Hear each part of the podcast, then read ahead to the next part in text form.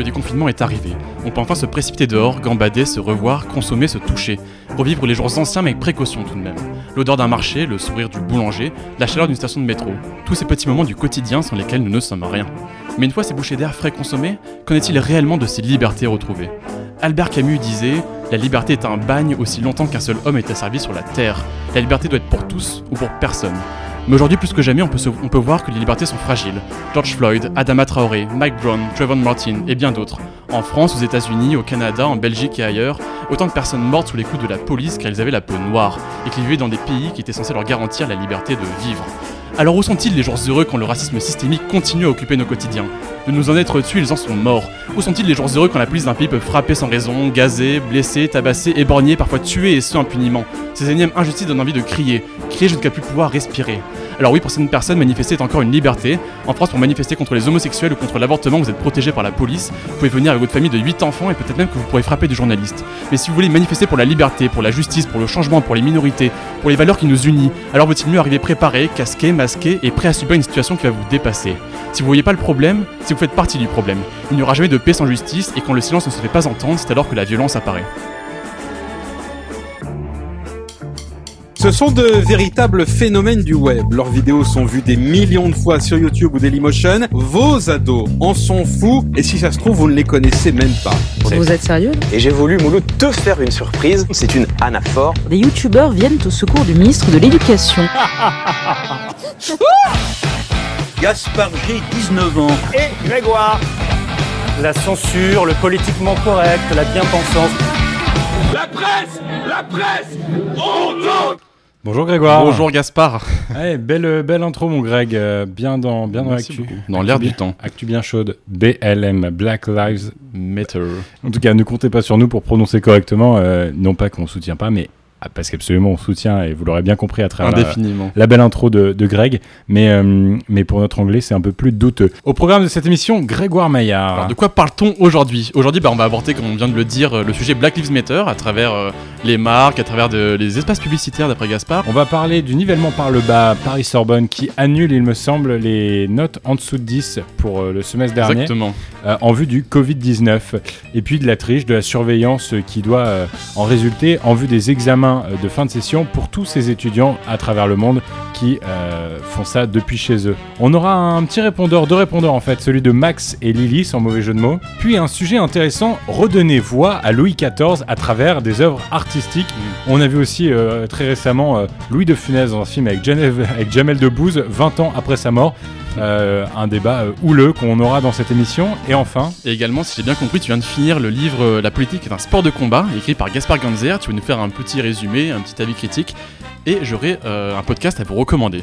Bon, et avant de jump into it, euh, avant de commencer ce podcast, on vous rappelle de nous donner une petite note euh, si vous nous écoutez sur une, sur une plateforme du type euh, iTunes ou autre. Et peut-être aussi évoquer le fait que peut-être vous aurez remarqué que nous avons changé de couverture à l'heure où vous écoutez ce podcast.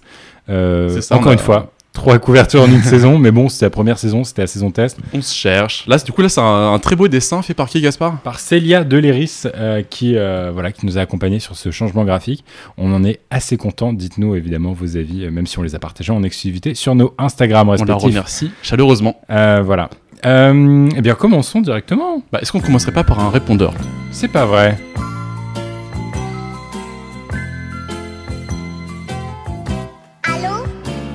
Bonjour Gaspard, bonjour Grégoire. En fait, je me demandais comment vous réagissez, vous, face au fait que lorsque on a abordé le sujet de Black Lives Matter durant une des conférences de presse cette semaine, M. Legault a dit qu'il n'y avait plus de discrimination systémique au Canada, que notre histoire était totalement différente et que ça n'avait pas vraiment lieu d'être, le fond, parce qu'il a dit, et je cite, que la grande majorité des Québécois ne sont pas racistes, niant totalement le fait qu'on a encore beaucoup de chemin à faire ici au Québec.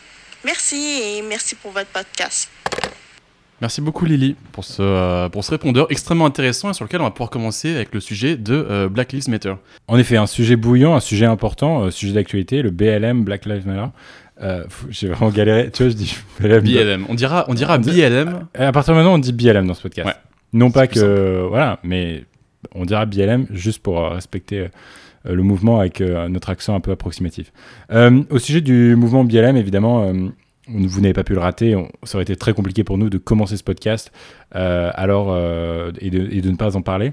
On a été, euh, enfin moi de mon côté, j'ai été assez silencieux sur les réseaux sociaux déjà parce que je pensais que c'était la bonne chose à faire euh, Mm. de mon côté. Il y a eu euh, tout un débat. J'ai vu euh, mon ami Massimayou euh, qui euh, lui avait décidé de ne en fait pas vraiment du tout changer sa ligne éditoriale, de continuer à poster son travail euh, d'humoriste euh, à travers Instagram. Et euh, ce à quoi il a répondu, mais en fait, euh, il est d'origine maghrébine, donc victime euh, de temps en temps du racisme québécois. Et il disait, bah en fait, moi, je, me, je sais que je suis une bonne personne, je sais que mes valeurs sont correctes.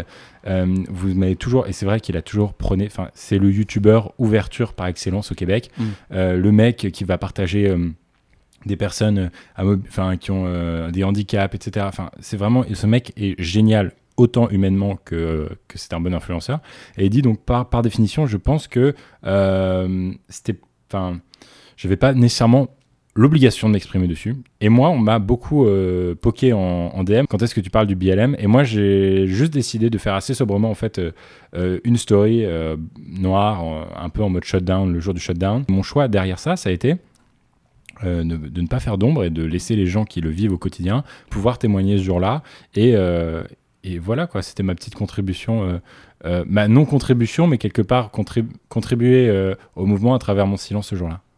Ouais, bah je comprends. Moi, personnellement, bah, bah, plus à mon échelle, j'ai rien posté dans le sens où j'étais plus partisan du. Tu sais, genre, euh, on, on ne poste rien, comme ça, on laisse plus de visibilité aux personnes noires qui, elles, avaient un discours à avancer, qui Ouais. avaient des, des choses à combattre, des liens à partager euh, intéressants, euh, et même d'un point de vue éducatif. Mais par contre, je trouve que la, la vibe en France, parce que bon, nous, on enregistre depuis le Canada, et du coup, on a quand même pas mal d'amis canadiens qui, nous, qui eux, pour le coup, sont très actifs dessus. En Ouais. France, je trouvais que cette vibe-là était beaucoup moins puissante, ouais. beaucoup voire inexistante. Elle n'existait pas. Euh, ouais, mais tout, je pense qu'il y a un côté beaucoup plus nord- nord-américain à tout ça. Et aussi, euh, moi, il y avait un truc qui m'avait, euh, bah, qui m'a un peu interpellé. C'était du coup, genre, tout le monde postait euh, des, euh, des, des carrés noirs sur Instagram avec, son, avec parfois le, le hashtag Black Lives Matter, Ouais. BLM. Et, et en fait, du coup, genre, beaucoup de personnes faisaient la remarque que ce hashtag-là, euh, du coup, genre, il était, il était entièrement de photos noires et du coup, tous les posts qui eux étaient extrêmement intéressants plutôt que juste un, un fond noir sur le sujet, euh, bah, on pouvait plus les voir parce que euh, étaient euh, monopolisés par d'autres posts. Et, et du coup, il y a eu une grosse campagne de communication de la part de quasiment tout le monde euh, qui disait surtout ne mettez pas le hashtag Black Lives- Matter, mettez autre chose. Et au final, je trouvais que la moitié des trucs que j'ai vus cette journée-là, c'était ne mettez pas le hashtag Black, Ouais. Black Lives Matter. et au final, je trouvais que c'était contre-productif de faire de la communication sur de la communication. genre. Moi, j'ai trouvé ça. De toute façon, les gens ont eu des high expectations par rapport à ça.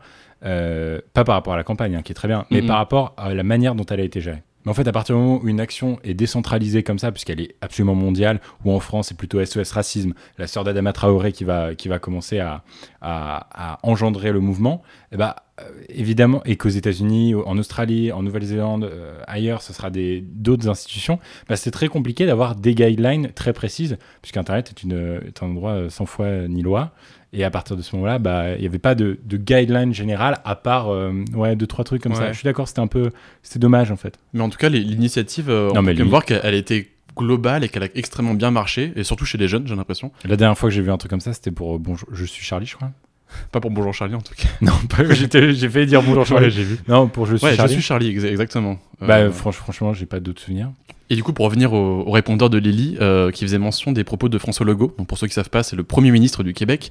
Euh, en effet, François Legault euh, disait que le contexte historique était différent, la majorité des Québécois n'étaient pas racistes, Ouais. et que du coup, les, les- les répercussions ne devraient pas être similaires euh, au Québec.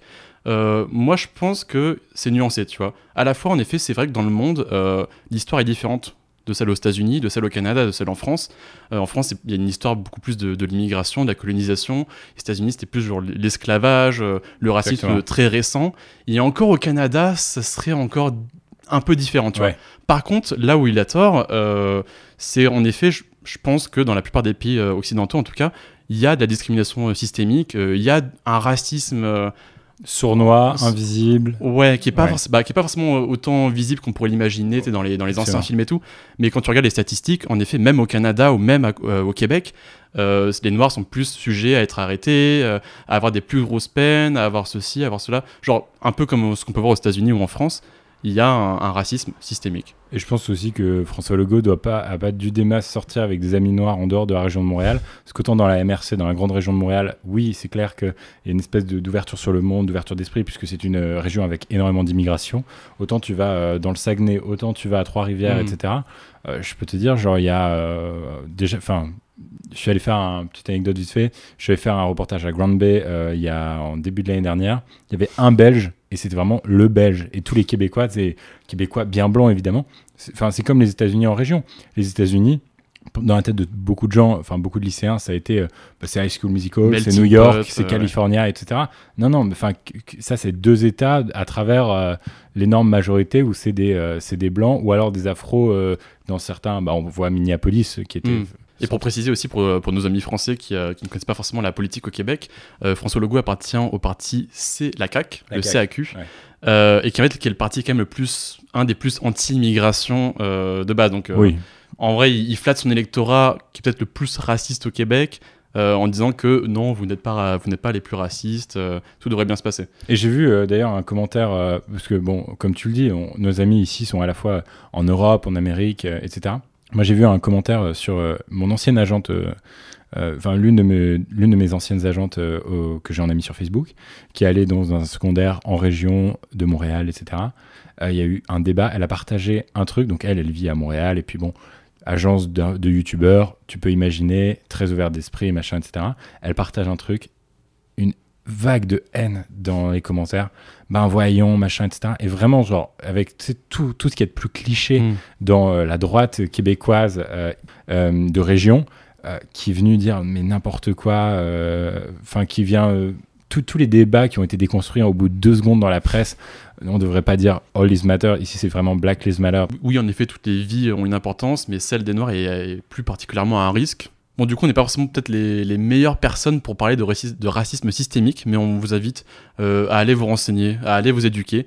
Euh, ça fait jamais de mal, et même ça peut être bien pour le- l'ensemble de la société. Ouais, c'est vrai.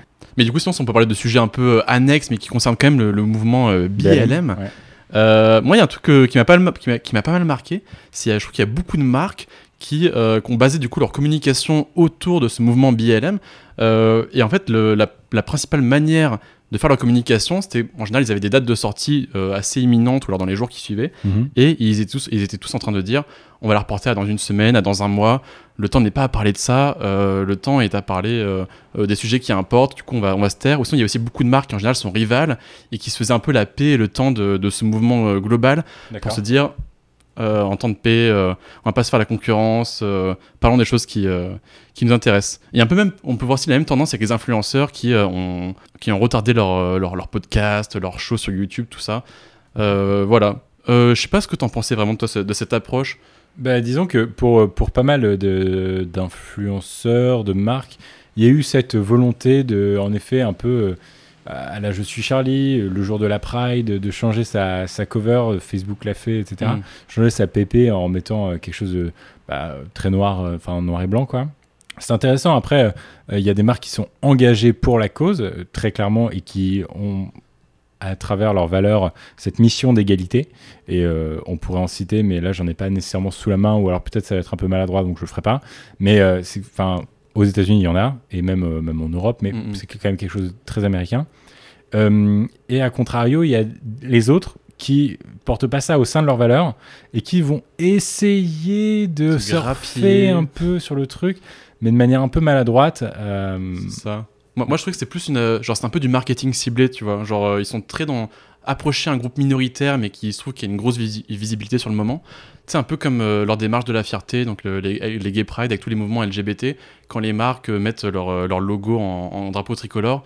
euh, il y en a qui, dans, dans les faits, toi, dans les processus de recrutement, dans les méthodes de management, euh, discriminent au quotidien ces, euh, ces minorités, Mhm. euh, mais qui, au final, pour, le, bah, pour euh, améliorer les ventes, euh, se revendiquent d'une certaine, euh, d'un certain côté. Quoi. Mais on citera pas la, la startup, tu vois, mais moi j'ai une autre, euh, un, un exemple tout bête, un petit compte d'une boîte qui vient d'être créée, euh, qui tente des trucs en termes de community management et qui vont placer ce- le jour du BLM, ont mis ah bah pour nous c'est important de vous montrer qu'on est avec vous machin etc. avec un petit logo sur la publication. Et t'es en mode genre ah ouais d'accord et c'était genre la troisième publication du compte parce que le compte était fraîchement créé, il, il commençait à créer du contenu de marque, et pour moi, ça c'est tous les vices du community managing de base, à savoir, euh, c'est pas c'est pas maladroit, mais c'est juste, c'est un peu, genre, c'est un peu cliché, facile. C'est toute la démagogie qu'on peut parfois critiquer euh, aujourd'hui sur les réseaux sociaux. Du, ah, c'est un peu trop facile de faire ça pour dire, genre, ah ouais, c'est bon, je suis engagé, j'ai fait ça. Si on ne- si on n'a pas vraiment un réel attachement à la cause de base, euh, autant, euh, autant n'en rien dire, tu vois. Mhm. Plutôt que de faire une fausse communication qui, au final, ne respecte pas vraiment les, les, les faits, euh, les faits concrets sur le, sur le terrain. Par contre, euh, une, une bonne campagne que j'ai vue euh, très récemment sur Instagram, et si je peux digresser un peu, mais c'est toujours dans un contexte de crise. Bon, bah là, du coup, c'est pas sur le BLM, mais c'était euh, pendant le Covid-19. C'est la compagnie Kraft, très connue euh, agroalimentaire en Amérique du Nord et au. Canada surtout. Et donc, Kraft a donné des espaces publicitaires. En gros, tu voyais, genre, Kraft décide de donner son espace publicitaire. Donc, ça, ça, ça dure deux secondes. Et ensuite, c'était euh, pour des petits commerçants euh, locaux qui étaient Mhm. géolocalisés en fonction de ta position. Et c'était par exemple le Caravane Café de Côte des Neiges. Euh, bon, bah voilà, euh, nous on galère, voilà, que, que- voilà Ah, ce que nice. vous pouvez faire pour nous. Et ensuite, c'est terminé par Kraft. euh, Enfin, et bon, pour eux, c'est une bonne manière. Ils ne promeuvent absolument aucun de leurs produits, mais c'est bon pour l'image de marque, mais c'est surtout aussi derrière l'occasion de faire une belle action euh, pour, bah, pour un commerce local. Quoi. Ouais, du coup, et du coup, comme euh, bon, ça fait un peu un lien avec le- les épisodes précédents, mais euh, je trouve ça bien de revenir à- aux commerces locaux. euh, tu sais, on, on en parlait un peu de, euh, bah, tu vois, Craft Dinner, qui est quand même un groupe a- assez international, ou en tout cas qui, est- qui exporte énormément et qui importe euh, sûrement des, des matières premières. Euh, bah, je trouve ça bien qu'ils ils réinventent la manière de commanditer, mais, euh, mais ils font ça dans, dans l'esprit qui est plus actuel euh, que le coronavirus nous a enseigné. Exactement. Et donc je prends la décision de quitter le gouvernement. Vous, vous, l'annoncez. vous êtes sérieux Aussi, Gasp, moi, il y a un article du Parisien qui m'a assez interpellé, donc c'était la semaine dernière, mais c'est toujours en cours. Euh, c'est l'université Paris-Sorbonne euh, qui annonce que, afin de lutter contre les inégalités que peuvent subir certains étudiants et les difficultés qu'ils ont pu avoir lors du confinement, euh, toutes les notes inférieures à 10 ne seront pas comptabilisées. Donc, pour rappel, en France, à l'université, je crois que si, si vous avez une moyenne inférieure à 10, vous ne pouvez pas passer à l'année suivante. Euh, et du coup, bah, il semblerait que tout, étudiant à Paris-Sorbonne aurait son année euh, au moins naturellement. Quoi. Instantanément. Ouais. Ouais. Euh, et du coup, en, en effet, il y a, du coup, il y a deux camps qui se combattent, parce que c'est encore dans les tribunaux et le, le jugement euh, final n'a pas encore été rendu, même si c'est en bonne voie pour que le, le syndicat étudiant UNEF gagne, le remporte. Euh, le syndicat étudiant UNEF, lui, milite pour que, euh, en effet, la note de- les notes inférieures à 10 ne soient tous supprimées, contrairement euh, à pas mal de professeurs, à la ministre de l'Éducation supérieure euh, et à d'autres personnes qui, eux, militent pour que euh, ces, ces notes soient comptabilisées, sinon ça viendrait dévaloriser le diplôme. Ouais, bah, c'est un débat aussi qu'on a eu au sein de notre propre communauté étudiante euh, Mm. sur des enjeux différents, peut-être des échelles différentes, mais le, le pass or fail en fait. C'est ça. Bah en fait, c'est du coup là dans, dans l'idée, il n'y a pas de pass or fail, c'est juste il y a forcément pass et il n'y a pas de fail quoi. Exact. Euh, ouais, c'est vrai qu'on a eu ce débat là.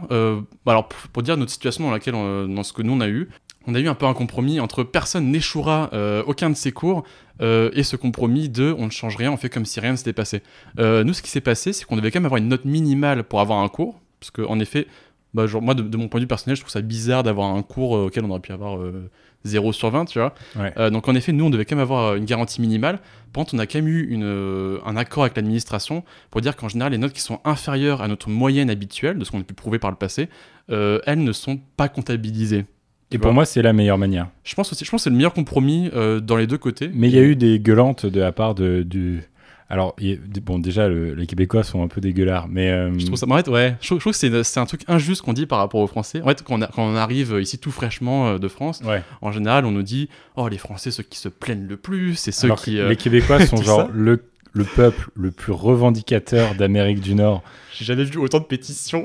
Jamais ma vu. vie. Mais oui, et, et encore, on est, euh, on est chez, chez Droitard. Après, pour le coup, euh, là où je peux comprendre la situation qui est un peu différente en France, c'est que nous, on a quand même quasiment tous quand même un accès au moins à un ordinateur portable et tout ça. Et dans, l'article que j'ai lu, euh, c'est assez intéressant. Il relève que, euh, en tout cas dans les élèves de Paris-Sorbonne, seuls 73% des élèves ont un matériel informatique personnel.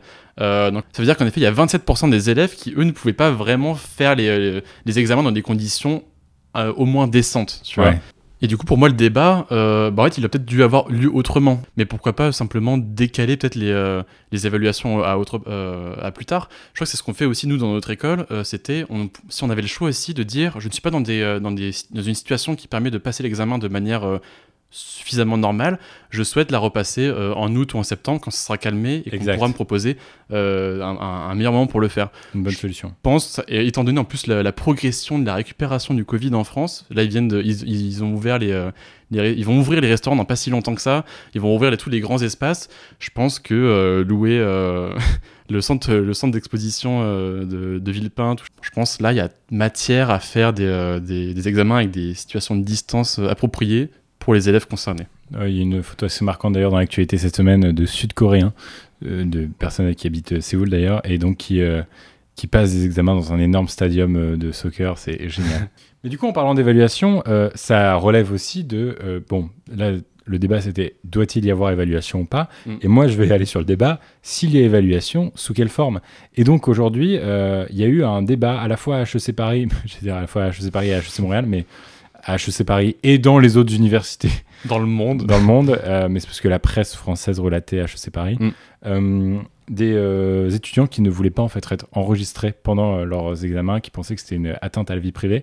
C'est vrai que c'est des débats qu'on a eu bon, beaucoup moins intenses, mais aussi ici au sein de notre université à HEC Mhm. Montréal, sur quels sont les outils à mettre en place? Est-ce qu'on enregistre par Zoom? Est-ce que euh, on change la manière du rendu on fait un travail très différent, à savoir bon bah vous avez euh, une semaine pour me rendre un écrit sur telle notion de microéconomie, etc. Mm, mm. Euh, Qu'est-ce que tu en penses Je hein sais pas. Moi, je, bah alors, surtout que j'ai pas fait beaucoup d'examens pendant cette période-là. Oui, donc, c'est vrai.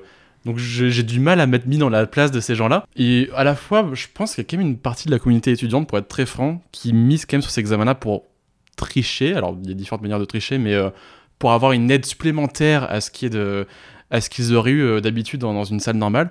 Euh, donc à la fois les craintes, je pense, des enseignants est totalement légitime de savoir bah, est-ce que l'évaluation qui m'est donnée euh, relève vraiment de l'étudiant ou relève d'un travail de plusieurs étudiants ou je ne sais quoi. Oui, c'est légitime. Euh, donc je pense que c'est légitime. Après, euh, j'entends aussi l'argument, il y a un côté très euh, mille- 1984 que je n'ai pas lu. Oui, euh, George ouais. Il y a un côté très orwellien quand même euh, dans la surveillance. Je trouve ça un peu malsain que, que quelqu'un te regarde depuis ta petite caméra, euh, depuis ta petite webcam. un Bon, peu alors, flippant. ouais. Sûrement que la NSA le fait déjà actuellement, Salut, mais, mais quand bien même, au moins il n'y a pas le petit bouton vert. Là, tu fais ton examen, tu sais que quelqu'un te regarde.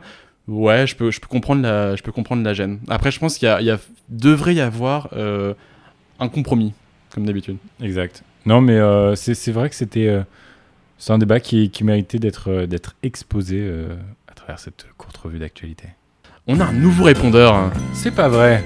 Ouais, bon, ouais, c'est, euh, je pense que c'est le répondeur le plus original qu'on a eu.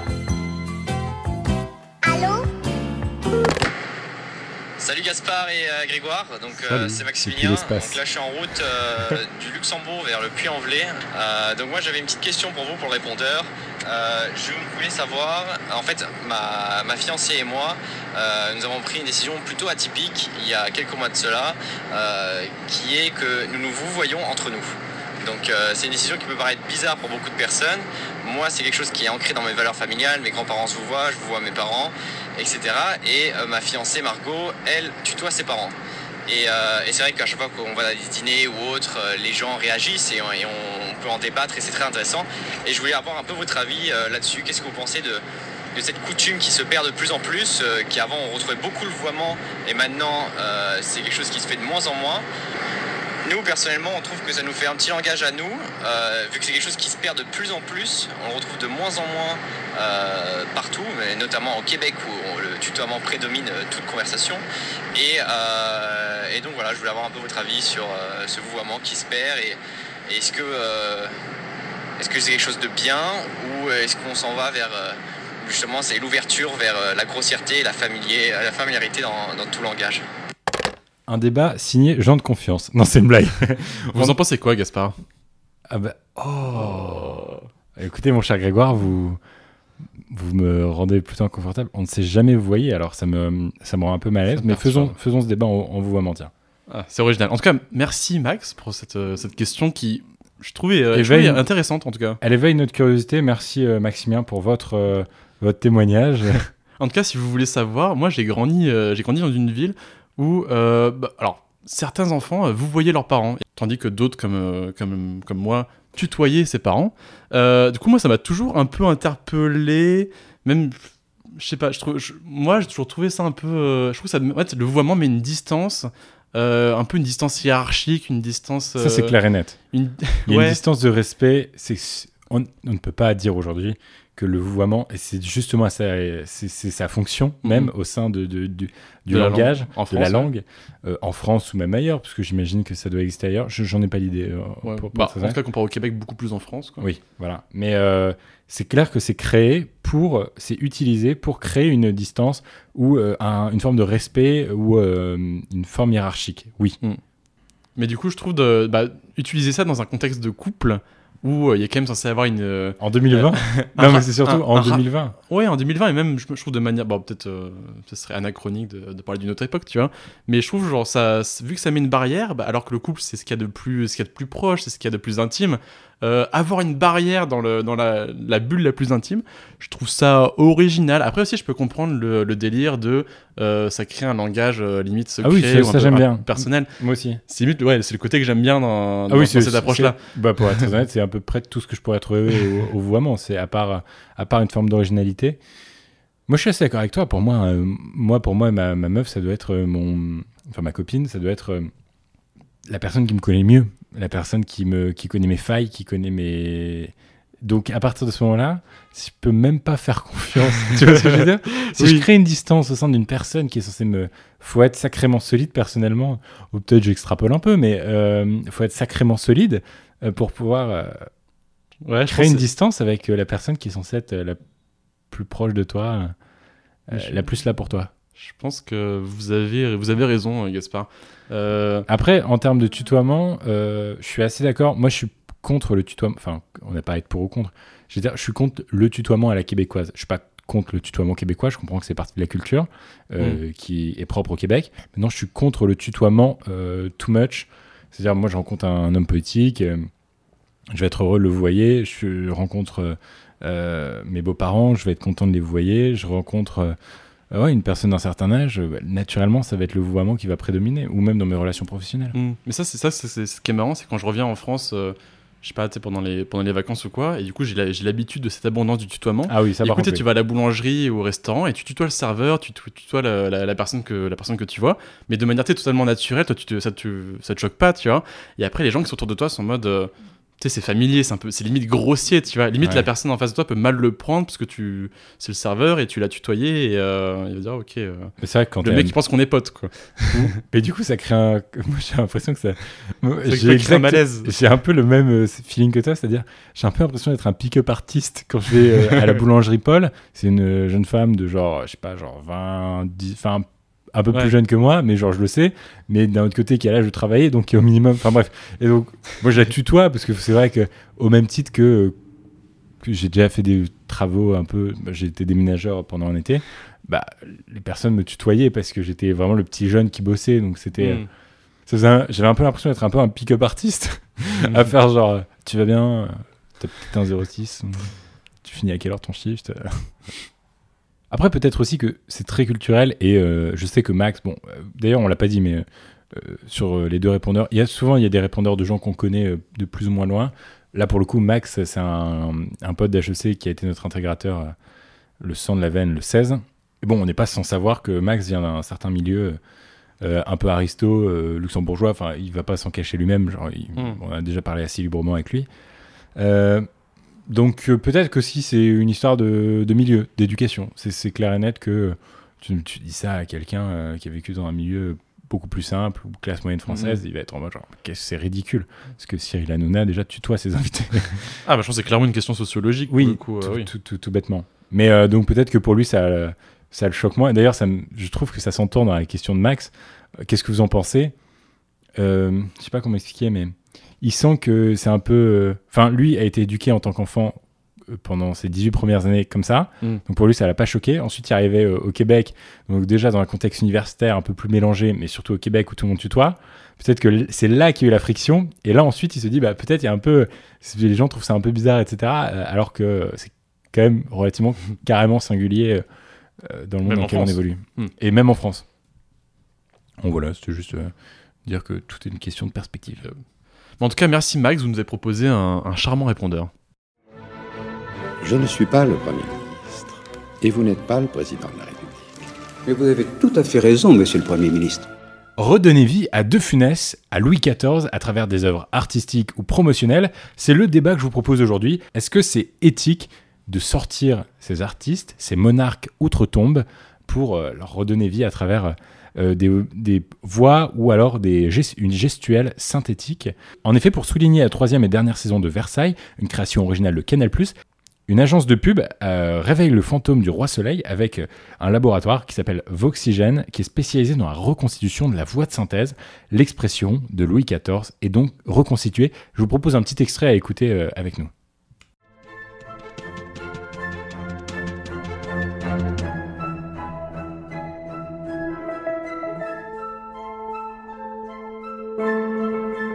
La manière de parler de Louis XIV est assez peu connue. On en trouve quelques traces dans le journal de santé de Louis XIV. Louis XIV était donc relativement grand. On est grand et mince, on a en général des cordes vocales un peu plus longues, un cou plus long et une voix plus grave. Son euh, dentiste lui avait arraché la moitié du palais supérieur.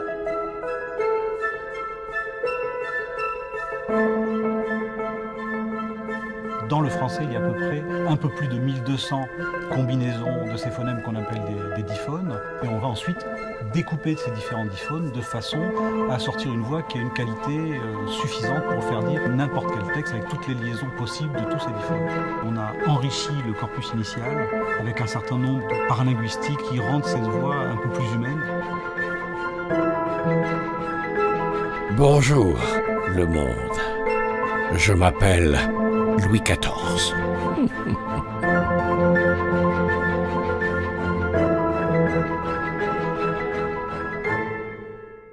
Apparemment, on pourra bientôt la voir euh, sur Siri. Oh. Ce serait drôle. Non, mais tu sais, comme les voix de GPS. Qu'est-ce que t'en penses, mon Greg, euh, de Moi, cette voix de Louis XIV Alors déjà, marrant. Bah, Bonjour, mais, euh, je c'est trouve- Louis XIV. D'un point de vue euh, scientifique, technologique, euh, je, Ça, trouve ça, je trouve ça fou de pouvoir recréer une voix que personne n'a jamais entendue, mais qui date d'il y a, plus de 400 ans. C'est euh, non impressionnant. Euh, bah, Pas très représentatif sur l'extrait Bonjour, c'est Louis XIV. J'aurais attendu un peu genre Les filles de monarchie. je- je- tu vois ce que je veux dire? Genre peut-être un langage un peu plus soutenu. Parce que là, c'est- limite, il était. Bonjour. genre- Ouais, Ouais, bonjour. bah, déjà, il pourrait parler en vieux français, ça c'est autre chose. Euh, pour ce qui est du, bah, du coup, pour la question très philosophique que tu nous poses, est-ce que c'est éthique? Euh, Moi, je pense que c'est- c'est éthique, mais déjà, ça dépend de, de qu'est-ce qu'on parle. Pour ce qui est de la voix, bah, euh, je trouve que ça va, tu vois. Genre, en fait, je, je pense que tant que ça trahit pas forcément le personnage décédé, parce que c'est un, une voix à titre posthume, c'est pas c'est une image à titre posthume. euh, je pense que tant qu'on respecte ce que la personne, si jamais c'est quelque chose que la personne aurait fait, euh, ça va. Tu vois, genre, c'est comme De Finesse qui, je crois, lui, avait été recréé, mais ponte, cette fois-ci numériquement, donc ça touchait à, à son image, c'est comme si on, on le réincarnait.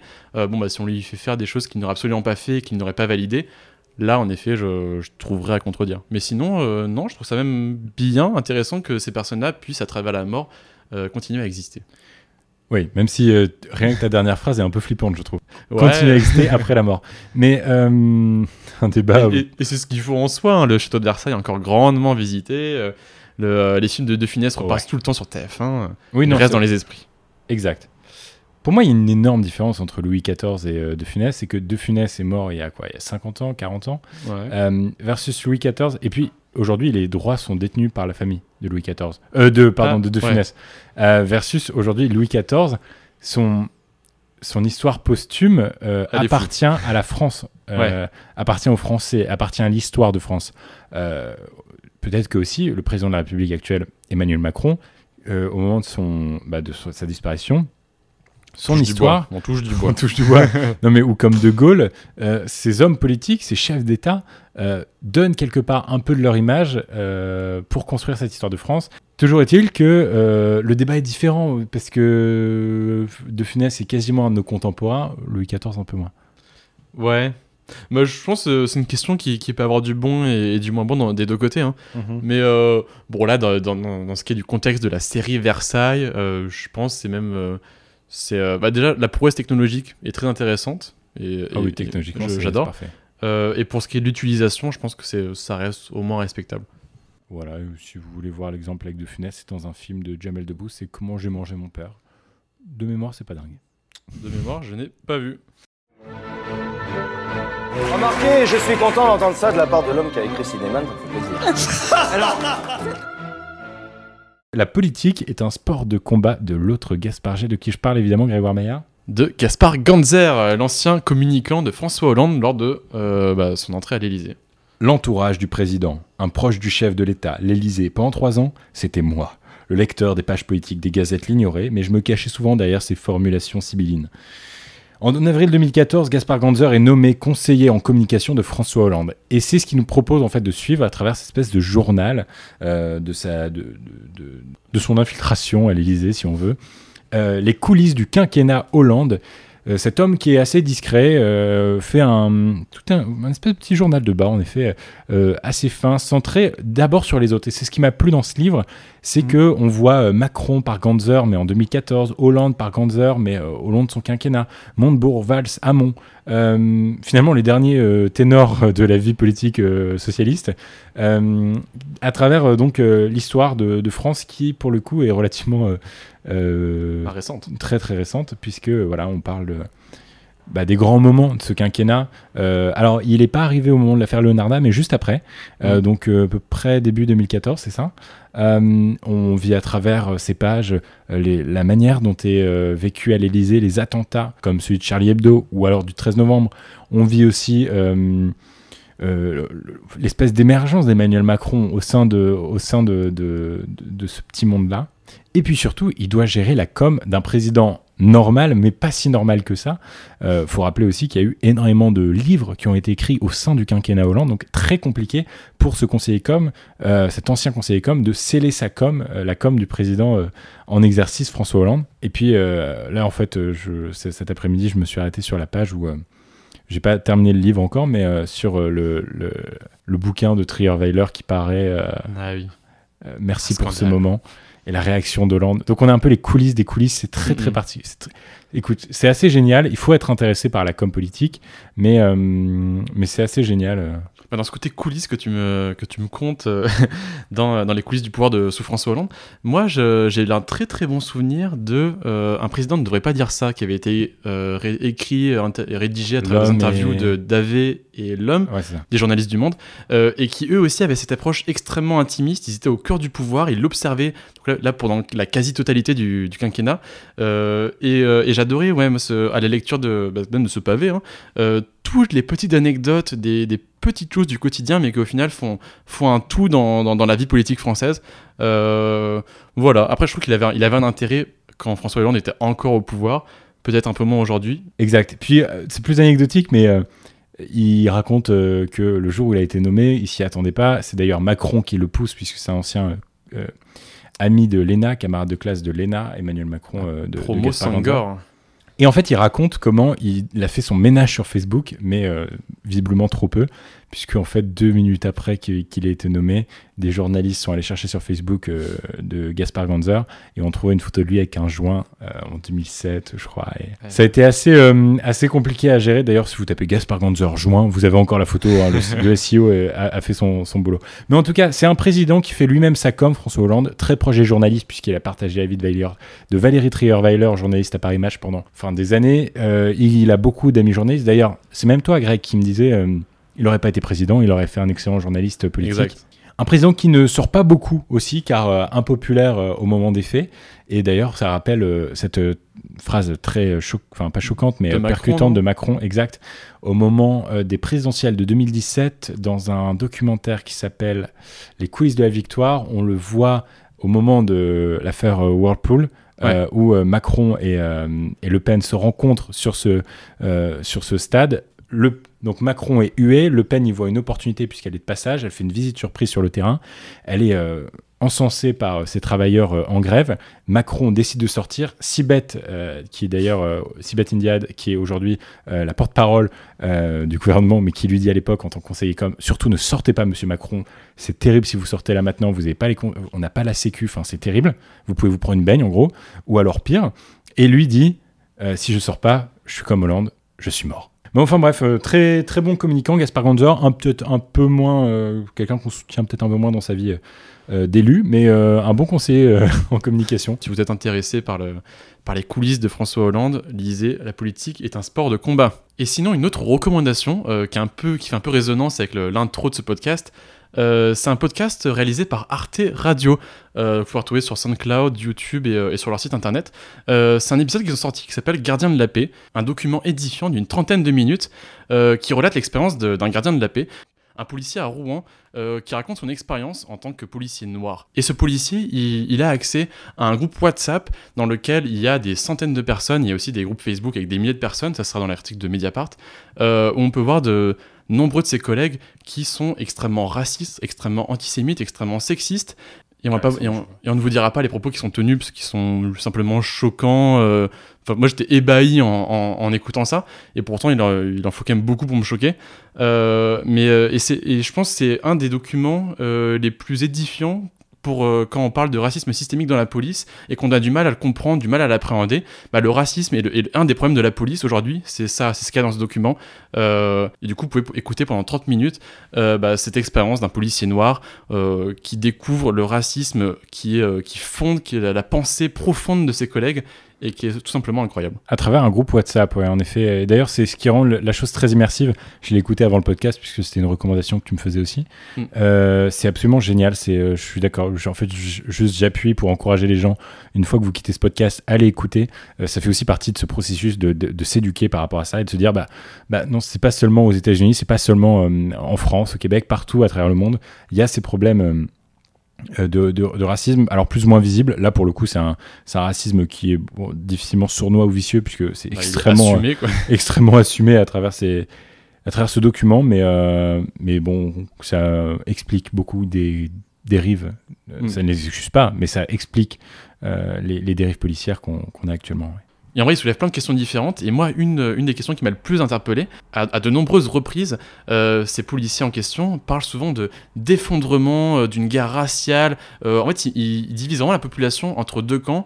Le camp, en tout cas, bah, plus d'extrême droite, blanc. et après des autres, des, des gauches. Alors ils mettent souvent en avant les gauchistes, Ouais. euh, les racisés, euh, les LGBT. En fait, tous ceux qui ne nous appartiennent pas. euh, Les juifs aussi. Et, et beaucoup les juifs aussi, extrêmement antisémites. Très, très en vrai, il y a, il y a un nombre de discriminations pas possible. Et, euh, et en fait, pour eux, de... Presque, presque, vous prenez une grille de bingo et vous, vous listez toutes les minorités. c'est totalement ça. Et, et- et pour eux, la, la manière dont ça va, se, ça va se finir, ça va se finir en guerre ou alors ça va se finir en affrontement armé. Et moi, ce qui m'effraie le plus, bah, c'est qu'en soi, ceux qui visent, bah, c'est tout simplement des citoyens, alors que eux, c'est ceux qui sont censés représenter la, for- la, la violence légitime. C'est eux qui ont les armes. Et même, et même eux, ils en parlent dans le podcast, ils achètent des grenades sur Internet. Ils s'arment, ouais. Oui, et, en plus des armes qu'ils ont déjà de base, ils s'arment d'autant plus euh, pour se préparer euh, pour, euh, euh, aux futures violences. Et je pense que ça explique euh, notamment, euh, avec, avec un tel état de- d'esprit, on peut, on, peut, euh, on peut voir euh, pourquoi on en arrive là. Moi, j'attends une réaction exemplaire de la part de Castaner et surtout de faire en sorte que, bon, là, actuellement, les quatre euh, personnes, les quatre policiers qui ont interpellé et qui ont donc été soit complices, soit ont été l'auteur du meurtre de Floyd aux États-Unis, eh bien, peut-être qu'il serait temps de faire un procès euh, unique, un procès exemplaire de la part de ces policiers en France, de la part de Castaner. Surtout que là, personnellement, savoir que ces grands malades croupissent en prison, ça me, ça me rendrait très, très, très- beaucoup mieux. C'est ça, mais en fait, je pense qu'une des réflexions qui revient très souvent, ça va être le, le- contre-argument oui, mais c'est pas tous les flics. Oui, mais c'est ça. En fait, en effet, il y a des flics qui sont très bien, qui ont à cœur de bien faire, mais c'est pas du tout la question en fait. Peut-être l'idée principale de ça, c'est que quand un flic fait quelque chose de mal, il n'est jamais puni. Genre l'IGPN, qui est la police des polices, ne punit quasiment jamais. J'étais tombé sur un graphique fait par euh, The Economist, donc qui rapporte plutôt les violences aux États-Unis, mais je pense qu'on pourrait produire exactement le même, euh, le même graphique en France. C'est le nombre de personnes tuées par la police. Donc on pourrait peut-être dire qu'il y en a certaines qui sont légitimes, dépendamment du contexte, c'est pas précisé. Mais quand même, assumons que la, que la police est un peu plus violente qu'il ne le faudrait bien des fois. Et sur un total d'environ 8000 euh, tueries de la police sur des citoyens normaux, il y a seulement 50 personnes qui sont... euh, il y a seulement 50 personnes qui vont aller en prison, 23 personnes qui vont être acquittées, 24 personnes, c'est un procès qui est en train d'être un peu... euh, tu vois, qui est en train de se- qui est en cours. Et sinon, bah, après, il y aura, il y a plus de 7000 personnes qui ne passeront tout simplement pas devant les tribunaux. Et ça, c'est des données juste sur les 7 dernières années. En tout cas, une semaine riche en actu, riche en émotions, riche en prise de conscience. Euh, c'est toujours super intéressant de, de traiter ça. Moi, je trouve que c'était un bon épisode. Ça a été cool de pouvoir euh, parler de ces débats-là, de, de les, consciences et puis, euh, et puis surtout sortir progressivement aussi de cette. euh, si on prend ce podcast comme un journal de bord, sortir de ce- cette crise pandémique progressivement. En tout cas, si vous voulez réagir, bah, par exemple, au sujet de, de Black Lives Matter qu'on n'a pas forcément suffisamment abordé dans cet épisode, n'hésitez pas à nous dire votre avis, votre ressenti sur la question. Si vous voulez porter un sujet particulièrement notre attention, dites-le nous euh, aux répondeurs sur nos comptes Instagram, soit at Gaspard G. Gaspard underscore G. Toujours le problème. Soit at Gaspard underscore G ou Grégoire underscore MLD. Euh, ça nous fera plaisir de vous diffuser dans le prochain podcast. Profitez du soleil et sortez couvert.